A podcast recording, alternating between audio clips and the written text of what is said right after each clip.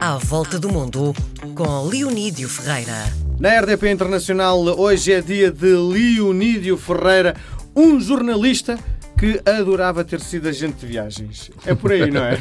já, já, já.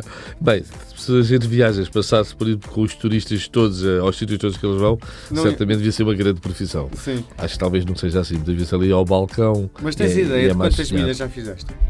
É pá, não tenho. Tens cartão de passageiro frequente? Uh, não, sabes o que é que não tenho? Uh, não tenho várias razões. Uh, primeiro que tudo, quando viajo pessoalmente, pá, sou um tipo muito económico. Eu vou à melhor oportunidade. Uhum. Ou seja, não procuro a companhia de fidelidade, procuro a melhor oportunidade dentro de alguns limites. Uhum. vou em companhias que confio.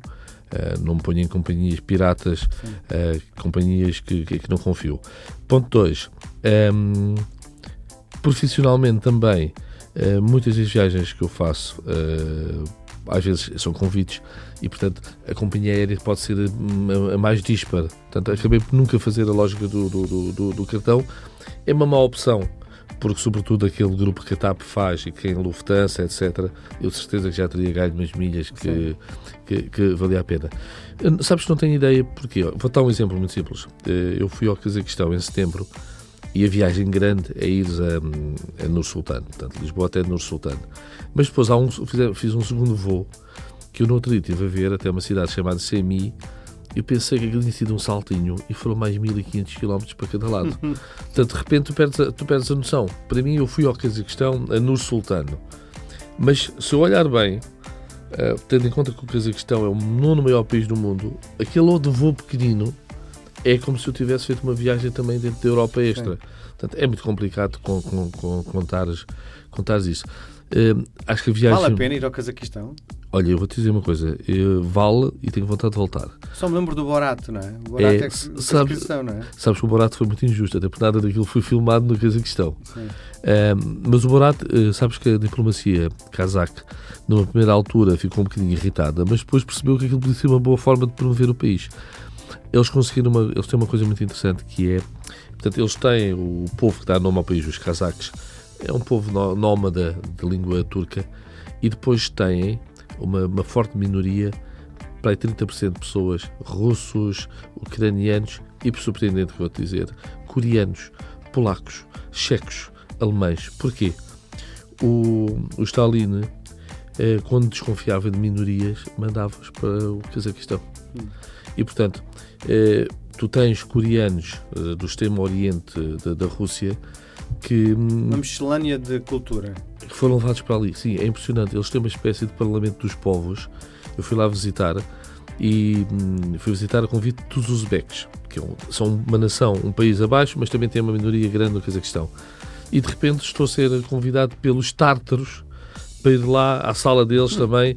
Ou seja, eh, eles são um país que conseguiram uma consistência ética muito interessante. Usaram o dinheiro do petróleo e do gás natural para construir prosperidade e estão a fazer um equilíbrio interessante entre Rússia, Europa e China. Ou seja, não querem ser uh, uh, subjugados a nenhum deles e, portanto, jogam, com todos. Eu estive no Sultano e numa outra cidade que é Semi, mas a cidade que toda a gente diz que vale a pena visitar é a antiga capital, que é Almaty porque fica numa zona de cordilheira de montanhas. Acho que aquilo é uma coisa assim lindíssima. É essa que eu tenho vontade de voltar lá ao Cazaquistão para, para conhecer Almaty. Bom, isto tudo a propósito do Cazaquistão, porque hoje vamos aterrar uh, uh, na nação cazaque. Sim, uh, portanto, Nur Sultan é a capital, chamava-se Astana, agora chama-se Nur Sultan em homenagem ao presidente, ao antigo presidente Nazarbayev, Nur Sultan Nazarbayev, que fundou o país depois do fim da União Soviética. É uma cidade completamente moderna, com arquitetura fantástica. Um, tens. Muito frio, não é? Eh, neste momento estão para aí 30 graus abaixo de zero. Quando eu estive lá era, era perfeitamente aceitável. Apanhei ainda sol e calor, mas depois mudou o tempo e eles até me disseram: olha, vai começar, vai começar o inverno e já não volta a haver calor. O que é curioso é que esta, esta cidade uh, é uma cidade muito moderna, com grandes obras de arquitetos famosos como Norman Foster, um, há um centro comercial que é a maior tenda do mundo. Ou seja, eh, nós de vendo de fora percebemos o formato da tenda, mas pensamos isto não é uma tenda, isto é uma coisa rígida, mas não é. Eh, é um material que, não sendo o material de uma tenda, é um material com alguma flexibilidade para se poder reivindicar como a maior tenda do, do, do, do mundo. Há também uma, uma pirâmide feita por Norman Foster e, é, em termos de arquitetura, é fantástico funciona muito bem. A cidade que eu não fui e que é suposto irmos é Almaty. Uh, Almaty, uh, a antiga capital.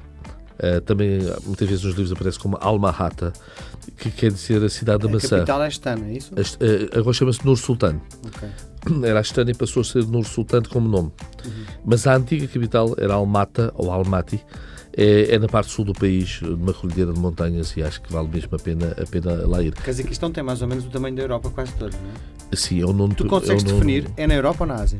É, tem 10% da Europa e 90% da Ásia. Okay. Não, estou a dizer isto porque é mesmo Sim. assim. Uhum. Uh, se vires os Urais como, como, a, como a cordilheira tecnicamente separa a Europa da, da, da Ásia, uh, 10% do Cazaquistão é na Europa, só para teres uma ideia, um território para do tamanho da Polónia. Ou seja, apesar de eles serem quase todos da Ásia, são tão grandes como a parte, a parte europeia é significativa. Por isso é que eles também jogam nos campeonatos da Europa uhum. e, e, e por aí fora.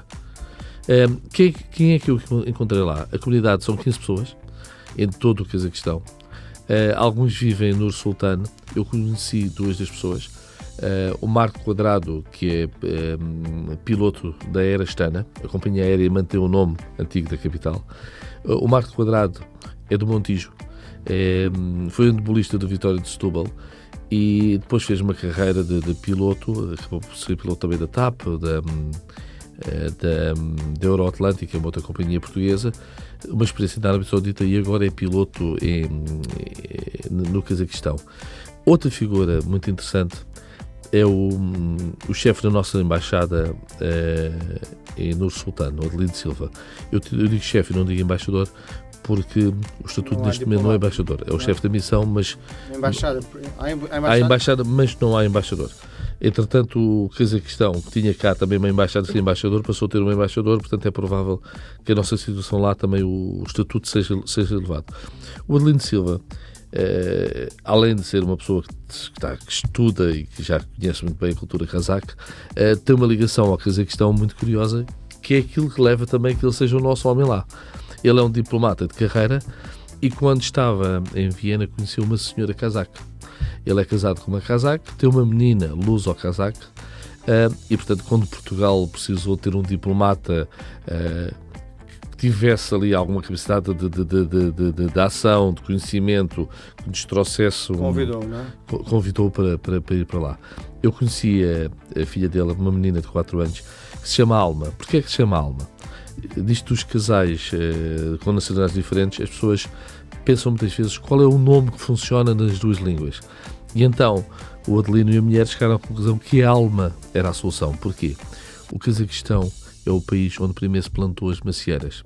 Maçã é alma e é um nome comum no, no, no, no Cazaquistão. A própria alma rata que falei há pouco da cidade tem a ver com, com maçã. Com maçã. E, portanto, e alma em português também, também, também fu funciona. Diz lá uma coisa, uh, há mais do que dois portugueses no Cazaquistão? Há volta de 15. Muito bem. Nós voltamos a conversar na próxima semana. Um abraço. Um abraço.